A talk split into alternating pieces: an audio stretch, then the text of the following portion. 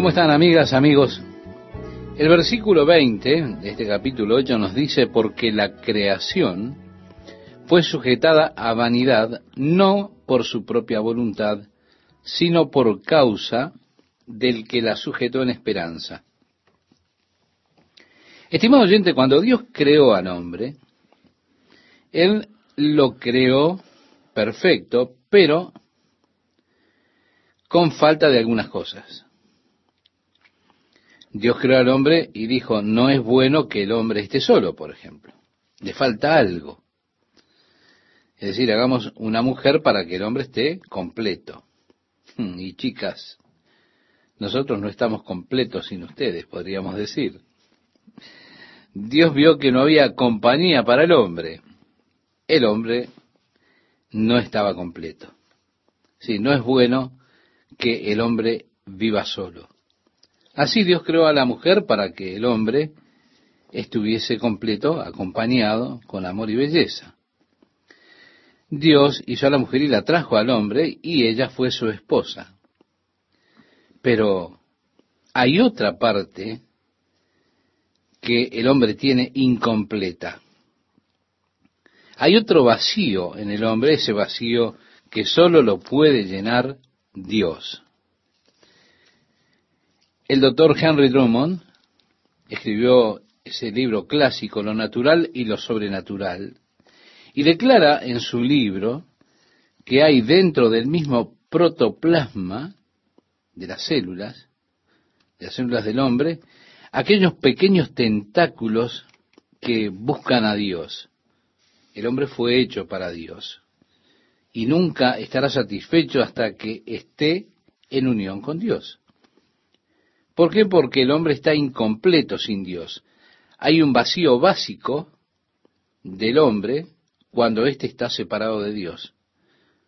Por eso la criatura, Dios la creó subordinada a ese vacío por causa de Dios, que fue que lo creó al hombre para que pudiera estar sujeto en esperanza. Dios creó al hombre con ese vacío para que el hombre buscara a Dios, queriendo entonces y logrando así llenar ese vacío que le da significado a la vida del hombre. El versículo 21 nos dice, porque también la creación misma será libertada de la esclavitud de corrupción a la libertad gloriosa de los hijos de Dios. Mi amiga, mi amigo, un día yo seré librado de este viejo cuerpo, de esta esclavitud de corrupción, y estaré entrando a esa gloriosa libertad. Como dice el versículo 22, porque sabemos que toda la creación gime a una y a una está con dolores de parto hasta ahora. No solo el hombre, sino que toda la creación está gimiendo por estar bajo la maldición del pecado. Y no solo ella, sino que también nosotros mismos, agrega el apóstol, que tenemos las primicias del Espíritu, nosotros también gemimos dentro de nosotros mismos, esperando la adopción, es a saber, la redención de nuestro cuerpo. Es de esto de lo que él está hablando, de la manifestación de los hijos de Dios cuando yo tenga un cuerpo redimido. Cuando le escribe su segunda carta al apóstol Pablo a los Corintios, en el capítulo 5, los primeros versículos, usted puede leerlos, dice, porque sabemos que si nuestra morada terrestre, este tabernáculo, se deshiciere, tenemos de Dios un edificio, una casa no hecha de manos, eterna en los cielos, y por esto también gemimos, deseando ser revestidos. Uno podría preguntarse, ¿de qué? Lo dice allí de aquella nuestra habitación celestial. Continúa diciendo en el versículo 4, porque asimismo los que estamos en este tabernáculo gemimos con angustia, porque no quisiéramos ser desnudados, sino revestidos, para que lo mortal sea absorbido por la vida, mas el que nos hizo para esto mismo es Dios, quien nos ha dado las arras del Espíritu.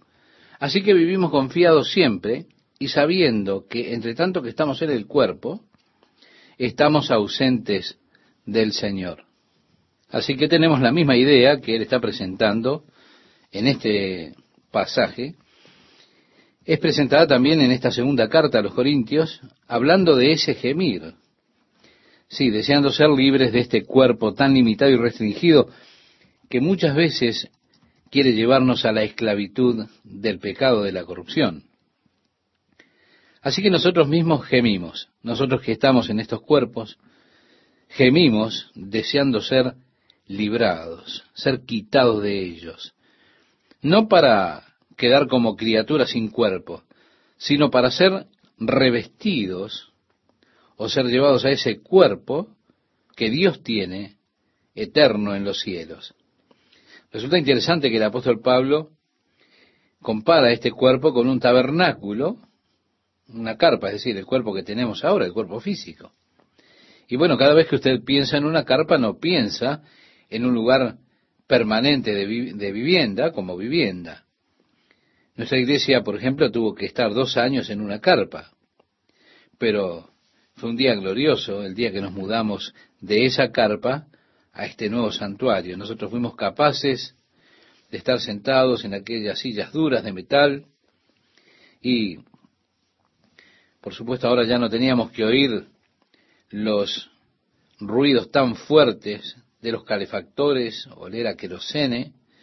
No, ahora nos sentamos en, en bancos tapizados, caminamos sobre una alfombra, disfrutamos del confort de esta casa que es una casa más permanente.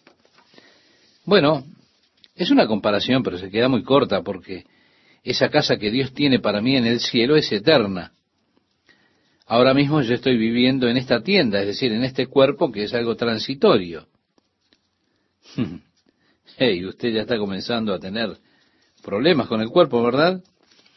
Las articulaciones empiezan a poner un poco viejas y ya se está poniendo incómodo vivir en este cuerpo. Nosotros que estamos en estos cuerpos, muchas veces gemimos deseando ser librados es decir, no que se trate de no tener cuerpo, sino de ser revestidos con ese cuerpo que tiene Dios, no hecho de manos, en el cielo. Jesús decía en el Evangelio de Juan, en el capítulo 14, desde el versículo 2, en la casa de mi Padre muchas moradas hay. Si así no fuera, yo os lo hubiera dicho. Voy pues a preparar lugar para vosotros. Y si me fuere y os preparar el lugar, vendré otra vez y os tomaré a mí mismo, para que donde yo estoy, vosotros también estéis. Estimado oyente, ¿qué se imagina usted cuando Jesús dijo esto? ¿Piensa en una casa de estilo colonial? ¿Rodeada de hermosos jardines? Bien, yo realmente pienso que Jesús hablaba de lo que Pablo estaba diciendo en la segunda carta a los Corintios capítulo 5 que mencionábamos hace un instante. Esa mansión es el nuevo cuerpo que Dios tiene preparado para usted. Yo habré de mudarme de esta tienda, de este tabernáculo, a esa nueva mansión, a ese nuevo edificio de Dios, una casa no hecha de manos, eterna en los cielos. Ese nuevo cuerpo que no se cansa, no necesita dormir, así que si yo tuviera una nueva mansión no necesitaría dormitorios. Sí, nosotros mismos que tenemos las primicias del Espíritu gemimos dentro de nosotros mismos esperando esa obra de Dios, es decir, la redención de nuestro cuerpo. El versículo 24 dice, porque en esperanza fuimos salvos. Pero la esperanza que se ve no es esperanza, porque lo que alguno ve, a qué esperarlo, cuando usted finalmente ve algo, entonces ya eso se vuelve una realidad racional. No está en el reino de la esperanza. La esperanza siempre consiste en algo que aún no se ve. Así que Dios nos ha subordinado en esperanza para que nosotros esperemos ese día, esperemos ese reino.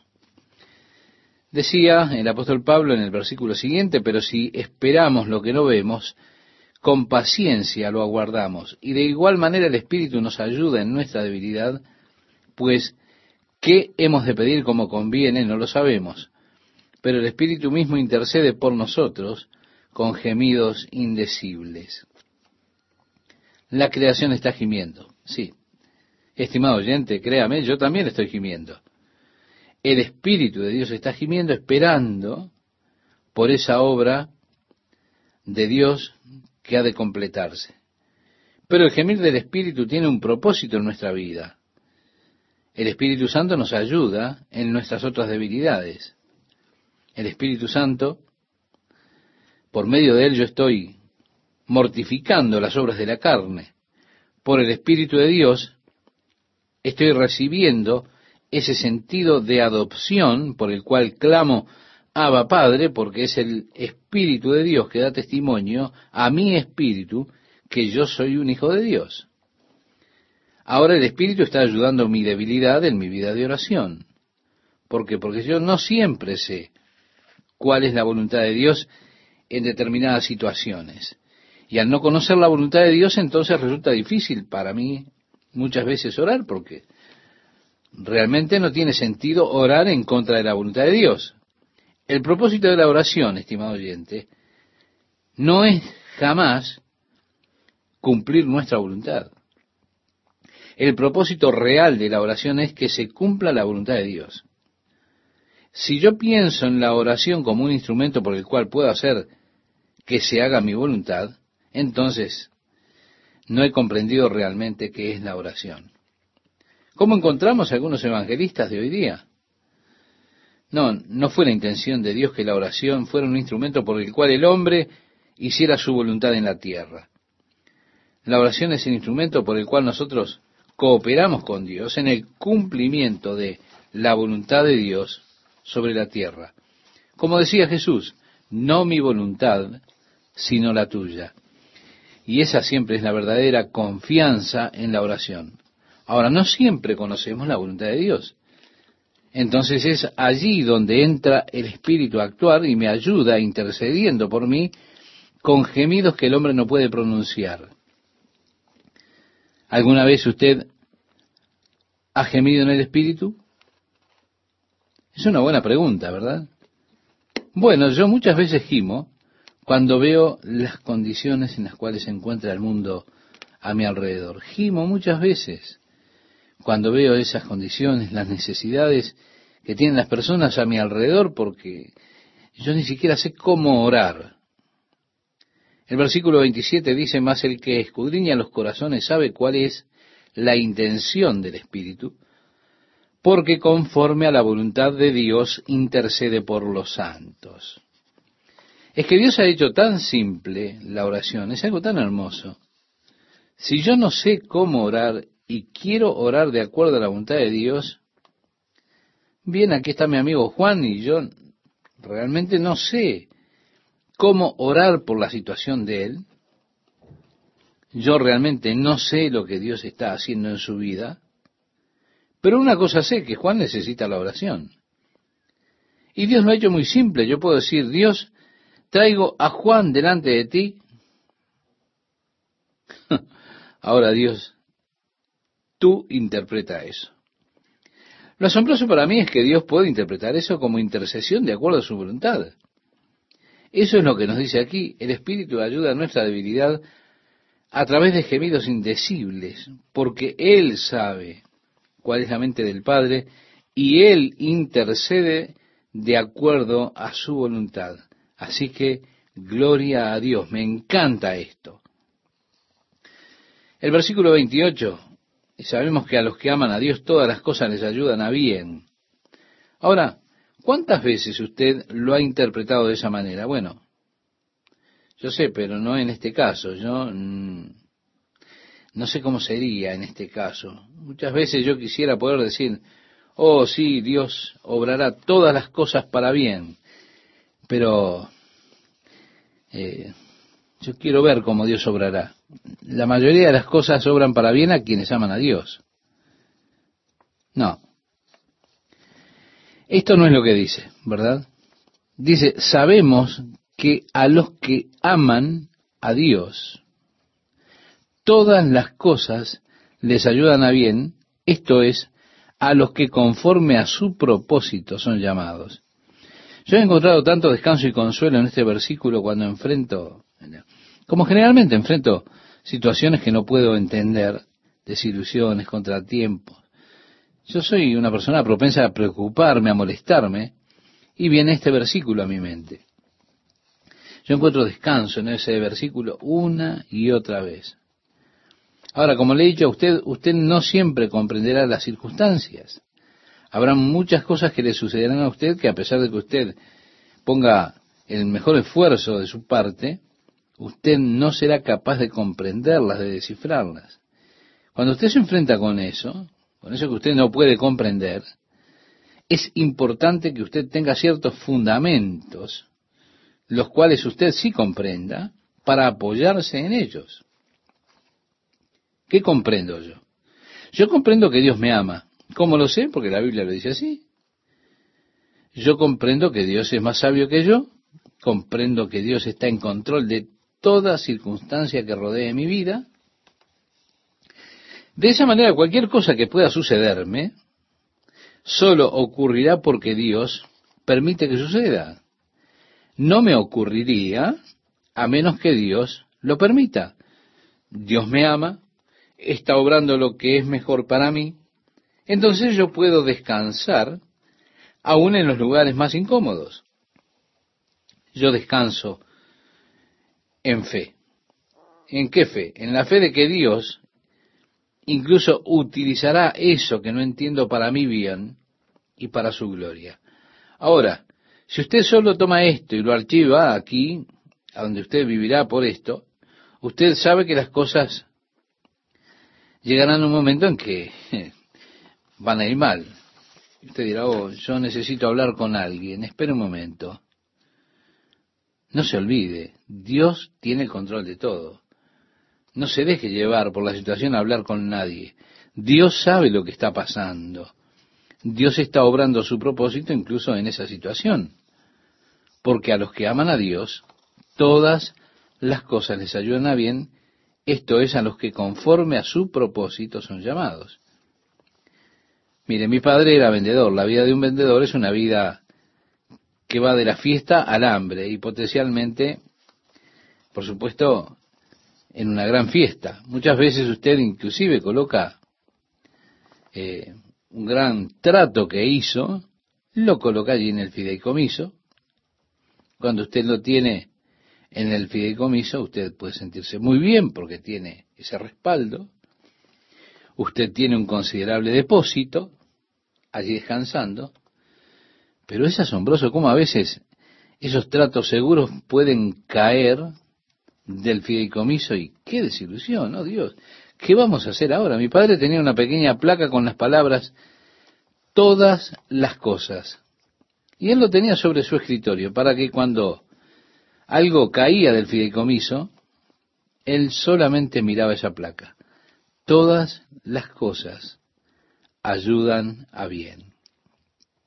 Y yo creo que sería bueno para todos nosotros que hiciésemos una pequeña placa y la colocáramos allí en el espejo donde nos vemos cada mañana, o en algún lugar donde nos recuerde cada día que todas las cosas están obrando para bien a aquellos que aman a Dios.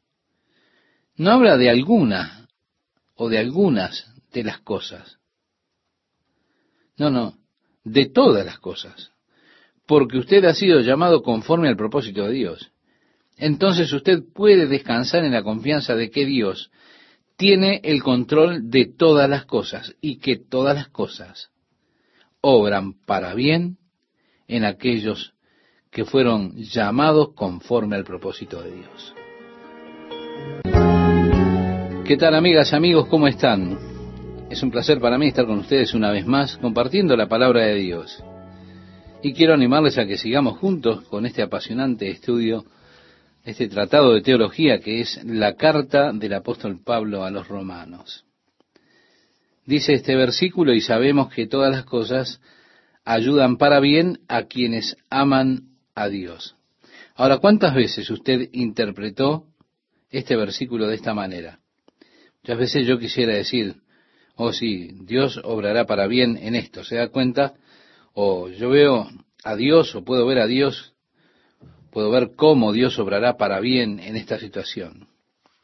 la mayoría de las cosas obran para bien a quienes aman a Dios. No, no dice así. No dice la mayoría de las cosas. Él dijo que todas las cosas, ¿verdad? Sabemos que a los que aman a Dios, todas las cosas les ayudan a bien. Yo he encontrado tanto descanso y consuelo en este versículo cuando enfrento, como generalmente me enfrento con determinadas situaciones, situaciones que no alcanzo a comprender, a razonar. Me enfrento a desilusiones, problemas. Siempre estoy eh, propenso a preocuparme, a molestarme. Y viene a mi mente entonces este versículo. Y sabemos que a los que aman a Dios todas las cosas les ayudan a bien, esto es, a los que conforme a su propósito son llamados. Y reitero, tengo descanso una y otra vez en este versículo.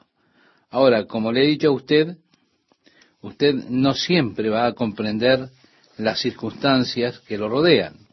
Muchas cosas que le sucederán a usted y que a pesar de que usted ponga el mayor esfuerzo de su parte por entenderlas, usted no será capaz de comprenderlas o descifrarlas. Bueno, cuando usted se enfrente con eso, con eso que usted no puede comprender, es importante que usted tenga firme determinados fundamentos, los cuales usted sí comprenda y en los cuales se pueda apoyar. ¿Qué es lo que comprendo yo? Yo comprendo que Dios me ama. ¿Cómo lo sé? Lo dice la Biblia. También comprendo que Dios es más sabio que yo. Y además comprendo que Dios tiene el control de toda circunstancia que rodea mi vida y de esa forma cualquier cosa que me ocurra solo sucederá porque Dios lo permite, permite que suceda. Y no habría de sucederme a menos que Dios lo permita.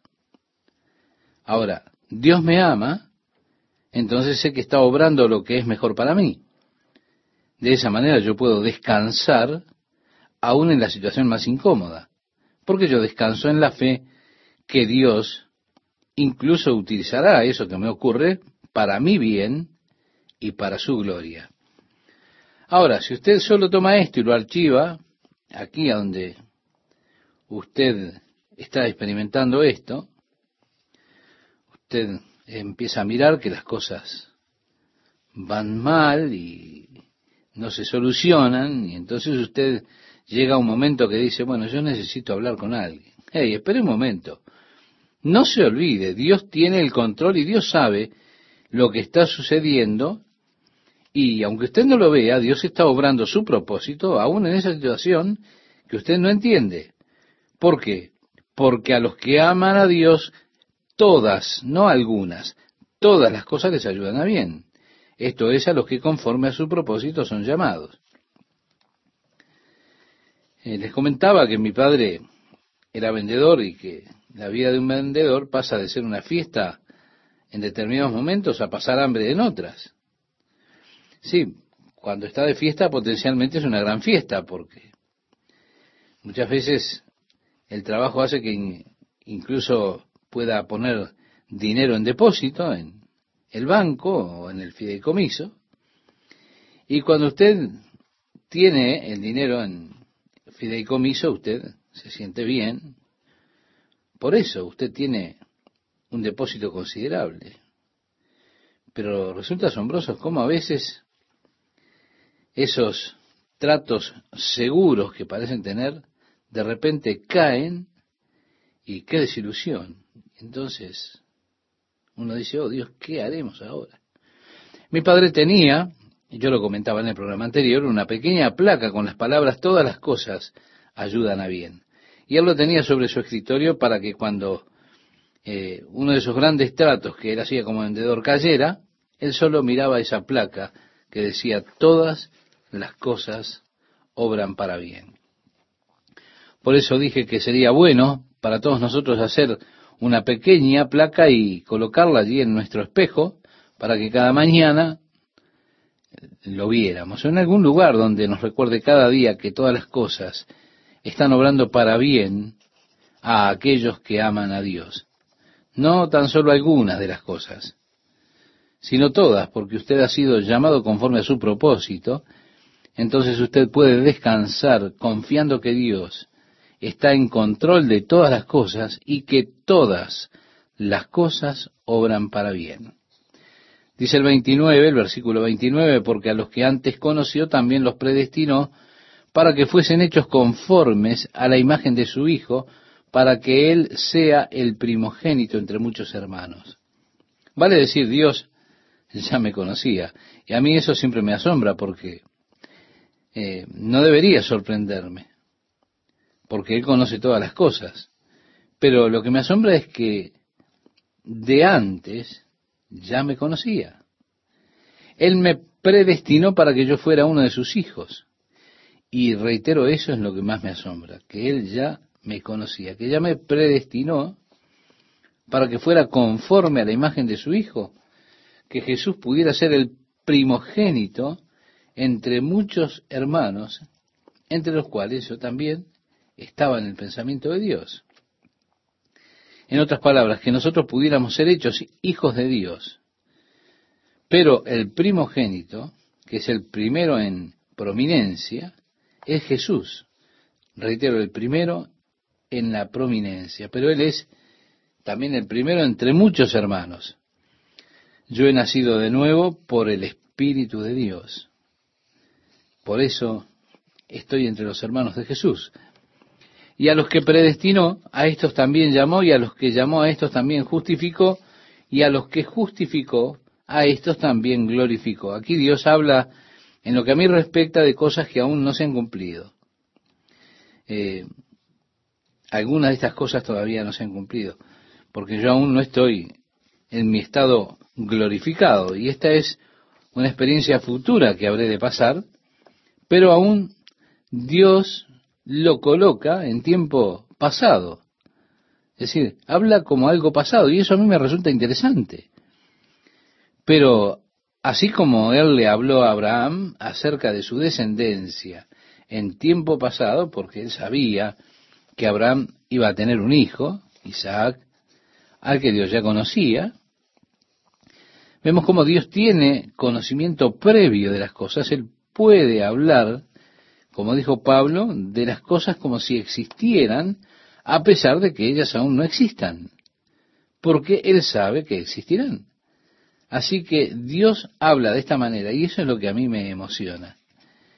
Él habla de mi ser glorificado.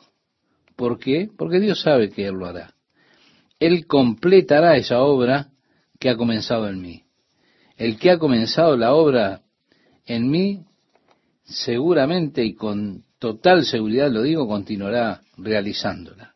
Así que yo descanso en el hecho de que Dios haya hablado en tiempo pasado de mi estado futuro, es decir, de que yo estaré glorificado juntamente con Jesucristo. Luego dice, ¿qué pues diremos a esto? Si Dios es por nosotros, ¿quién contra nosotros? Pablo hace una serie de preguntas. Esta es una de ellas. Si Dios es por nosotros, ¿quién podrá estar contra nosotros? Bueno, Satanás está en nuestra contra. El mundo está en nuestra contra. Pero la idea es, ¿qué es Satanás y qué es el mundo comparado con Dios? Como decía David en uno de sus salmos, el Señor está conmigo, no temeré lo que pueda hacerme el hombre. Si Dios es por mí, esa es la gloriosa verdad. Sí, mi amigo, Dios es por usted. Y como Dios es por usted, no importa si todas las fuerzas del infierno están en su contra. Ellas son nada comparadas con Dios. Nunca piense en Satanás como lo opuesto o el opuesto de Dios. No, no, él no lo es. No es en absoluto lo opuesto de Dios.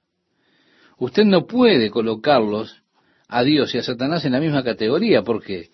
Porque Dios es infinito, es el creador eterno, y Satanás es un ser que fue creado y es un ser que tiene finitud. En ninguna manera podemos ponerlo como opuesto a Dios en el mismo plano. Él tal vez sea opuesto a Miguel o a Gabriel, pero nunca de Dios. Nunca piense de Satanás como lo opuesto de Dios y de esa manera, a pesar de que las fuerzas se pudieran unir en su contra, la fuerza de Satanás, del infierno, del mundo, todas juntas son nada comparadas con el poder que está en usted porque Dios está en usted y es por usted. Usted se preguntará, ¿cómo sé yo que Dios es por mí? Yo le digo por qué. Y más que yo lo que dice ahora a continuación, la palabra, el que no escatimó ni a su propio Hijo, sino que lo entregó por todos nosotros. Esta palabra entregó está hablando de la cruz, en la cual el Padre entregó a su Hijo a morir en ella. Dice, ¿cómo no nos dará también con Él todas las cosas? Dios entregó a su Hijo a morir por mis pecados. Lo entregó para sufrir, para que fuera despreciado, rechazado, como estaba profetizado en el libro de Isaías. Él fue entregado por mis pecados. Yo realmente no aprecié esto hasta que fui padre y miré a mis hijos cuando eran bebés, cómo sufrían algunas enfermedades, cuando alguno tenía fiebre, se ponía pálido, enfermo, lo que fuera, me entristecía mucho por dentro verlos en esa condición. ¿Cómo me dolía ver sufrir a mis hijos? ¿Cómo me duele ver sufrir a mis nietos? Entonces comienzo a darme cuenta de alguna manera el dolor que el padre debió pasar cuando vio a su hijo sufriendo horrores como los que sufrió en la cruz. Como padre usted gustosamente tomaría al lugar de su hijo y sufriría por ellos, ¿verdad? Pero tener que ver sufrir a su hijo. Y mi amigo, el Padre lo entregó a Jesús por nosotros. Entonces, ¿cómo no nos dará también con Él todas las cosas? Dios no es renuente en ayudarnos. Dios no necesita que le rueguen para venir en su asistencia. Dios está más dispuesto a dar de lo que nosotros estamos dispuestos a recibir. Dios lo ha demostrado, ha demostrado esa voluntad de darnos cuando dio a su Hijo unigénito, cuando lo entregó. Entonces, si Dios está dispuesto a hacer tanto por usted, el resto es sencillo. Nada que usted pueda necesitar puede llegar a compararse con lo que Dios ya ha hecho, con su disposición de dar y hacer por usted porque Él lo ama tanto que dio a su propio Hijo. El problema es que nosotros no comprendemos la profundidad del amor de Dios por nosotros. Cuán rico, cuán amplio, cuán extenso, cuán profundo. O si usted solamente supiera cuánto lo ama Dios a usted, usted nunca se apartaría de Él. Nunca más intentaría esconderse de Dios si tan solo supiera que el amor de Dios es más grande que todo el universo mismo, y los deseos de Dios por usted son solo para su bien, sería necio escapar de Dios. Sería necio pelear con Dios, porque usted estará luchando contra lo mejor para su propia vida. ¿Se da cuenta? Ahora viene la siguiente pregunta. ¿Quién acusará a los escogidos de Dios? Dios es el que justifica. Mire, primero Dios me dice que ya me conocía, y como ya me conocía, Él me escogió, luego Él me justificó, y luego me glorificó. Así que Dios me escogió. Eso es lo que dice Jesús. Cuando en el Evangelio de Juan, Él decía, no me elegisteis vosotros a mí, sino que yo los escogí a ustedes. Dios nos escogió. Entonces, ¿quién podrá poner algo en mi contra si Dios me escogió? Él ya me ha glorificado en cuanto a Él concierne. Entonces, ¿quién podrá impedirlo o poner algo que impida eso? ¿Quién podrá acusarme? ¿Quién podrá traer acusaciones en mi contra? Sí, Satanás lo hace. Él es el acusador de los hermanos. Hay muchas personas que también lo hacen. Pero hay uno que no tiene cargos en mi contra. ¿Sabe quién es? Es Dios. Oh, bienaventurado el hombre a quien Dios no le imputa iniquidad, decía el salmista. Dios no tiene un libro negro de registro en contra de mí. Él no guarda un registro de mis pecados, mis fallas, porque Él me justificó. Él me ha declarado inocente de todos los cargos. Por eso dice, ¿quién es el que condenará? Sí, nuevamente podemos decir, Satanás condena, las personas condenan, yo mismo me condeno. Muchas veces somos tan duros con nosotros mismos y nos ponemos en la posición de condenarnos a nosotros mismos. Pero yo puedo decirle de uno que no me condena. Jesús dijo en el Evangelio de Juan capítulo 3, versículos 17 y 18, porque no envió Dios a su Hijo al mundo para condenar al mundo, sino para que el mundo sea salvo por él. El que en él cree no es condenado. Leíamos, ¿verdad? En este capítulo 8 de Romanos, versículo 1, ahora pues ninguna condenación hay para los que están en Cristo Jesús. Entonces, ¿quién es el que condenará? Satanás está condenado. Ahora, pero ¿por qué debería yo preocuparme de eso? El mundo tal vez me condene, pero a mí que me preocupa. Lo que realmente cuenta es que Dios no me condena. ¿Por qué?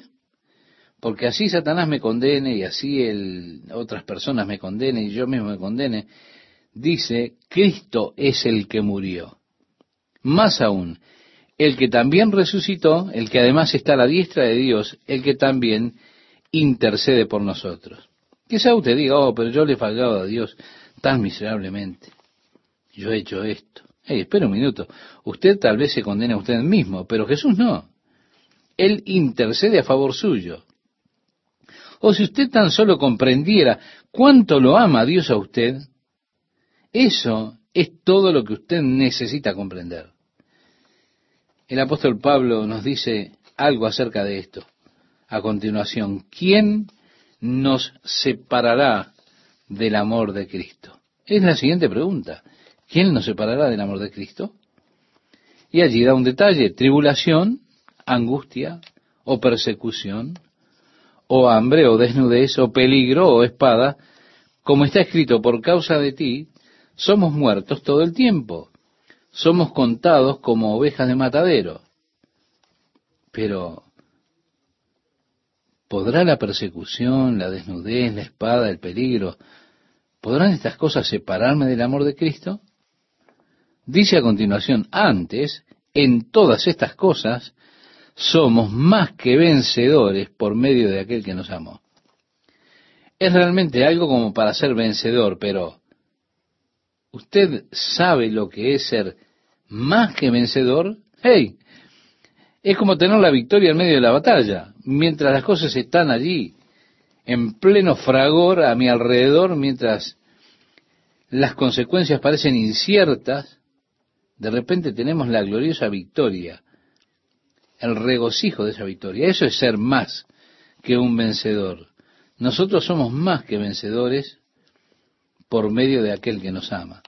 Por lo cual estoy seguro de que ni la muerte, dice a continuación, ni la vida, ni ángeles, ni principados, ni potestades, ni lo presente, ni lo porvenir, ni lo alto, ni lo profundo, ni ninguna otra cosa creada nos podrá separar del amor de Dios que es en Cristo Jesús, Señor nuestro. Aquí Pablo plantea el caso tan eh, digamos, completo como puede. Él coloca todo lo que él pueda pensar. Aún así, algún alma tímida que se estremece pensando que Dios lo va a olvidar ahora y piensa, Dios de seguro ya no me puede amar más, Él terminó conmigo. Espera un momento, no hay nada que lo pueda separar a usted del amor de Dios que es en Cristo Jesús. No hay ángeles, principados, poderes, nada, ninguna cosa de las presentes, de las cosas que han de venir, ni lo alto, lo profundo, ninguna otra cosa creada que pueda ser capaz de separarlo usted del amor de Dios que es en Cristo. Porque el amor de Dios por usted es constante, es eterno. No es un amor establecido en base a sus obras, lo que usted pueda hacer, no, sino que es en base a la propia naturaleza de Dios, que es amor. El amor de Dios por mí no es causado por mi parte. No, no, no. Por lo tanto, es el amor de Dios constante, permanente, que no varía, que no mengua, no cesa. Dios no me ama cuando yo soy bueno y me odia cuando soy malo. Para bien o para mal, en la riqueza, en la pobreza, en la enfermedad o en la salud, todo el camino. Su amor es constante.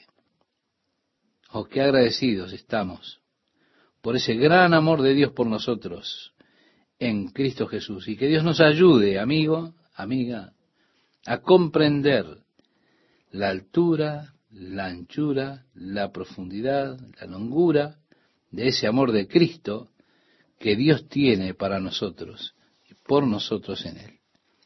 Oh Padre, te agradecemos por tu palabra y por las gloriosas bendiciones, por esta esperanza y fortaleza y consuelo que son nuestros en tu palabra. Oh, cuánto apreciamos, Padre, esta maravillosa posición que tenemos en tu Hijo Jesús donde nada puede separarnos de tu amor. Oh Señor, gracias. ¿Qué podemos decir ante estas cosas? Solamente gracias, Señor, en el nombre de Jesús. Amén. ¿Qué tal amigos? ¿Cómo están? ¿Bien? Bueno, me alegro que Dios les esté bendiciendo ricamente.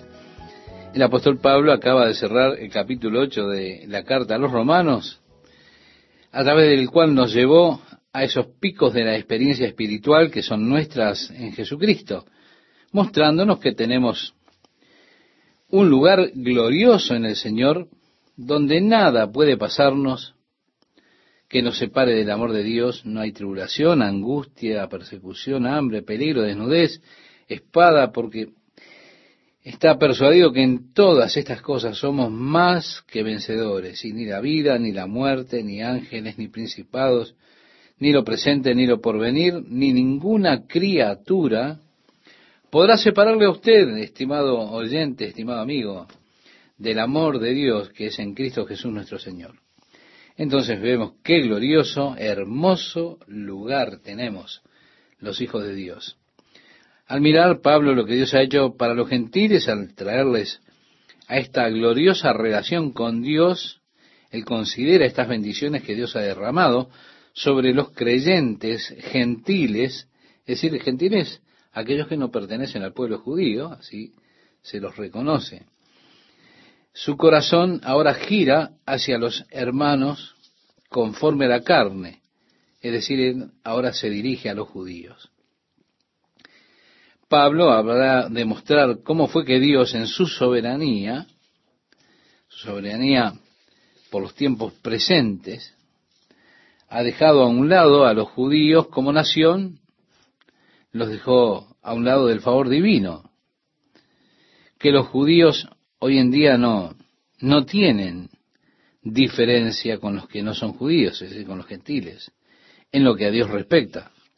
No tienen hoy a esta altura el estatus de nación favorecida para Dios, pero si ellos quieren, en alguna manera, si habrán de entrar en las riquezas de la plenitud del amor de Dios en este tiempo, ellos también deberán venir como los gentiles a través de Jesucristo para llegarse a Dios.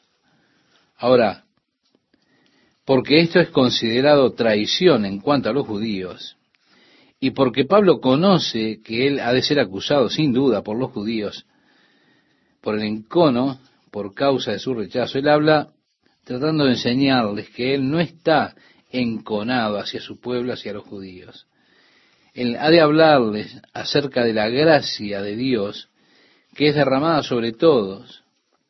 Y cualquiera que crea, sea judío o gentil, Pablo busca mostrar por las escrituras que todo esto estaba declarado proféticamente y también él busca declarar de su propio corazón, que no tiene animosidad, que no tiene rencor contra sus hermanos del pueblo de Israel.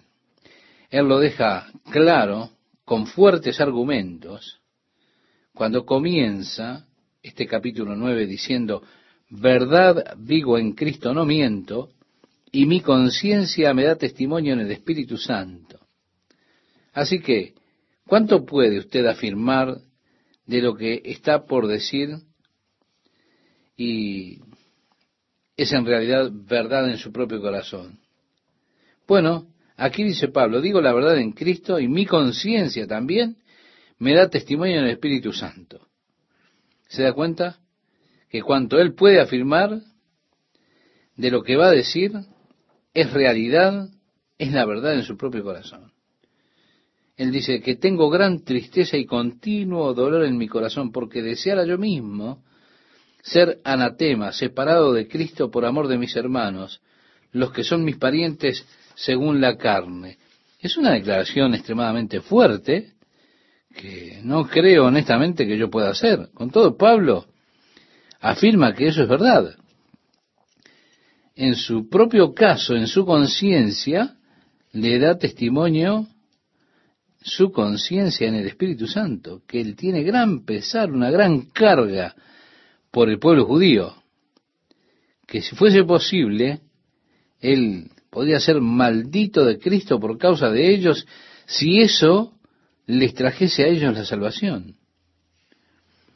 Esto nos lleva a recordar una declaración que hizo Moisés, que está en el libro de Éxodo, en el capítulo 32, después que los israelitas fallaron en su relación con Dios, le fallaron a Dios.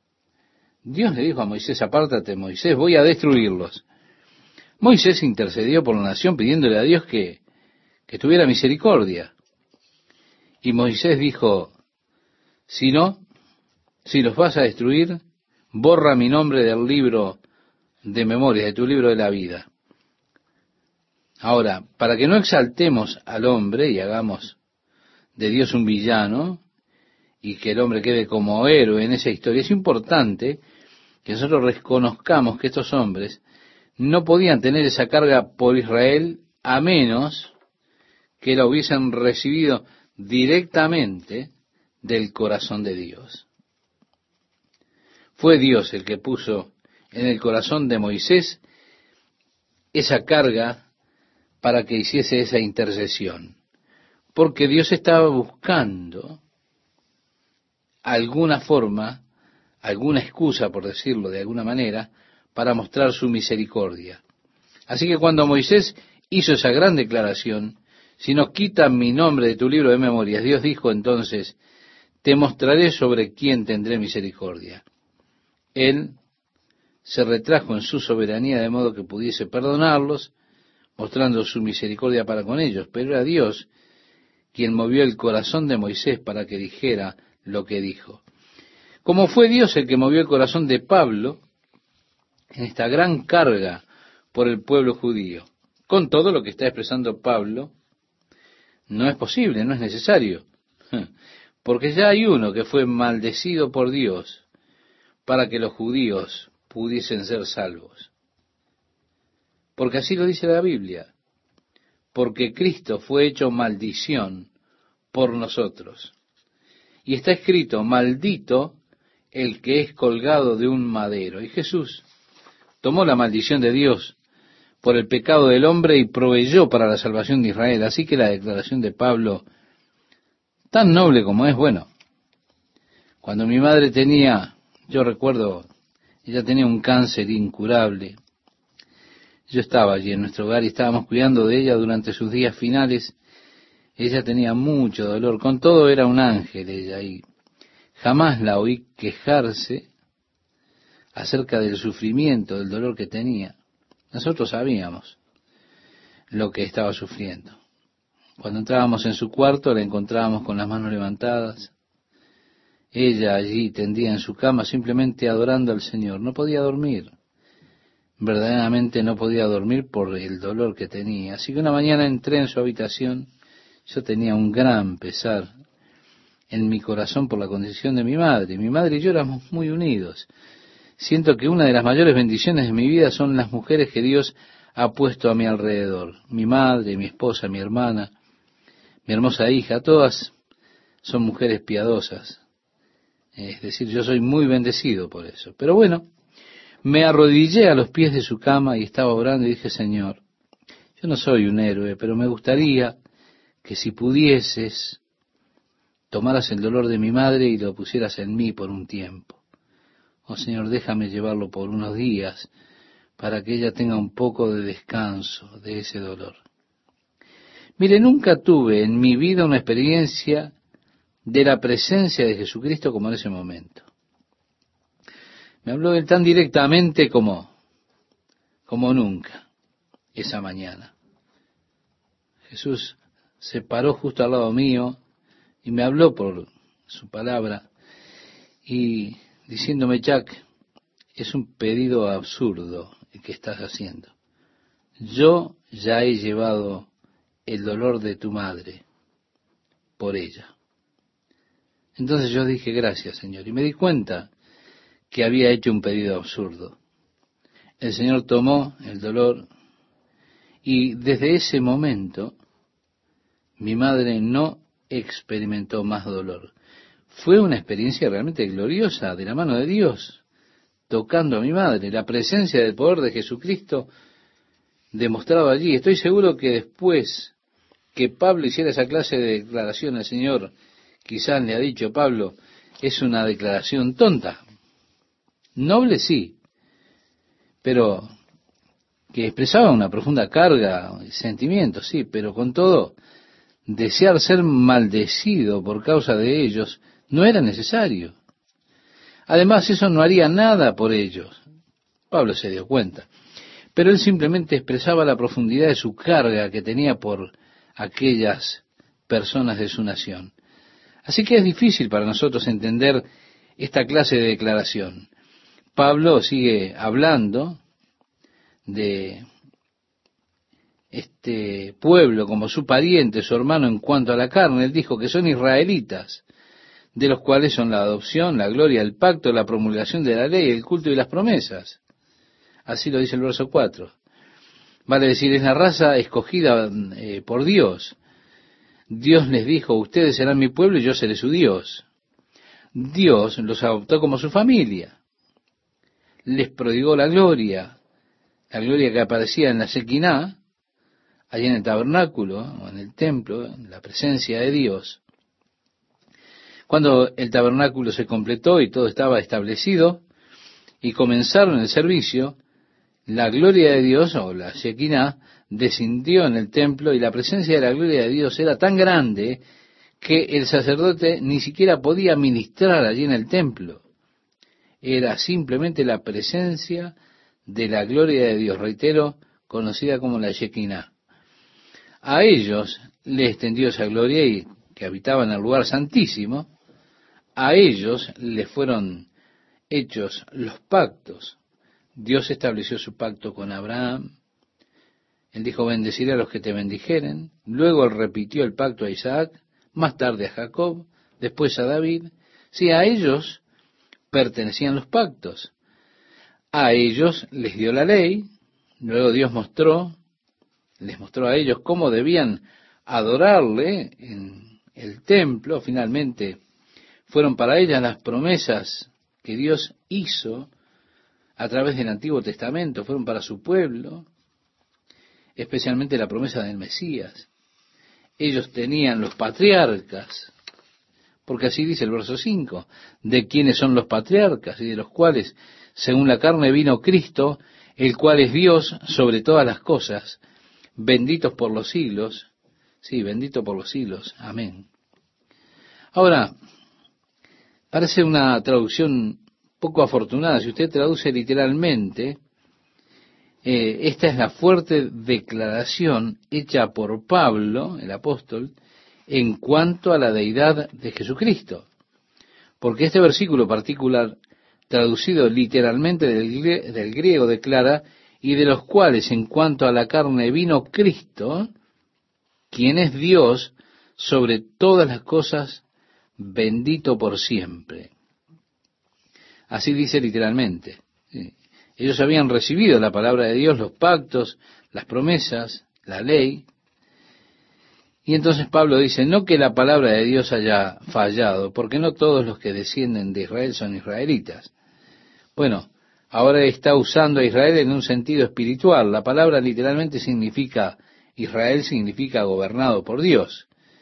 Fue el nombre que se le dio a Jacob después de haber luchado con el Señor aquella noche, toda aquella noche. Y en la mañana, cuando eh, rompió el alba, comenzó a aparecer la luz del nuevo día, Jacob era un hombre herido. Él iba a encontrarse con su hermano Esaú, que venía con doscientos hombres. La última vez que había visto a Esaú, había sido amenazado de muerte, y ahora estaba herido. El ángel del Señor le había tocado el muslo y lo dejó lisiado. Y en ese estado, derrotado, el ángel le dijo, déjame ir que ya es de día.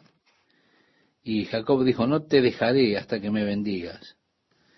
Bueno, verdaderamente no es como suena, ¿no? Oseas nos dice que él dijo eso con llanto y con lágrimas.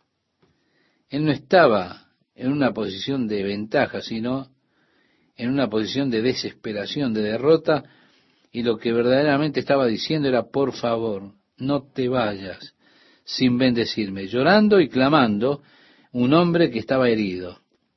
El ángel le dijo, ¿cuál es tu nombre? y él le declaró que el nombre de él era el que sujeta del talón, ya Jacob. Así que nosotros decimos Jacob. Significa que sujeta del talón. Y el ángel le dijo, tu nombre no será más el que sujeta del talón, sino que tu nombre será Israel, que significa gobernado por Dios. Ahora, porque un hombre diga, bueno, yo soy un israelita, no necesariamente eso quiere decir que él sea gobernado por Dios. Por eso dice Pablo, no todos los que son de Israel son verdaderamente Israel. No todo el que dice, bueno, soy un cristiano, es verdaderamente uno como Cristo, que es lo que supone decir cristiano, es decir, como Cristo. Bueno, yo soy un cristiano, digo, pero a veces alguno que dice que es un cristiano es más como el demonio que como Cristo. Así que no, ese no es mi nombre. Habían los que se estaban jactando de ser israelitas y pasaban así, diciendo, bueno, nosotros somos todos Israel, somos de Israel, somos descendientes de Israel, pero no todos ellos eran gobernados por Dios los que se decían de ese nombre. ¿Se da cuenta? Y dice además Pablo, ni por ser descendientes de Abraham son todos hijos, sino en Isaac te será llamada descendencia. Así que simplemente, siendo un descendiente de Abraham, por el hecho de ser un descendiente de Abraham, eso no le daba el título de las promesas, los pactos y las bendiciones de Abraham. Claro que no, es lo mismo que decíamos acerca del nombre de Israel. El hecho de decir soy de Israel no significaba que fueran gobernados por Dios. Porque a través de Abraham Dios estaba desarrollando no una simiente física, sino una simiente espiritual. Ismael era el hijo de la carne. Dios no reconocía a Ismael. Isaac era el hijo de la promesa, según el Espíritu, y Dios reconoció a Isaac. Más tarde Dios le dijo a Abraham, toma tu hijo, tu único hijo, Isaac. Es decir, que él rechazó reconocer a Ismael, reconocer las obras de la carne. Ahora, ¿no es interesante que con frecuencia buscamos ofrecerle a Dios las obras de nuestra carne, anhelando que Dios pueda reconocerlas? Pero Él no lo hará. Estoy agradecido de que Él no reconozca en mi caso las obras de mi carne, porque tengo algunas obras que sin duda Él no las tendría en cuenta rápidamente, porque Dios solo reconoce las obras del Espíritu. Él solo reconoció a Isaac.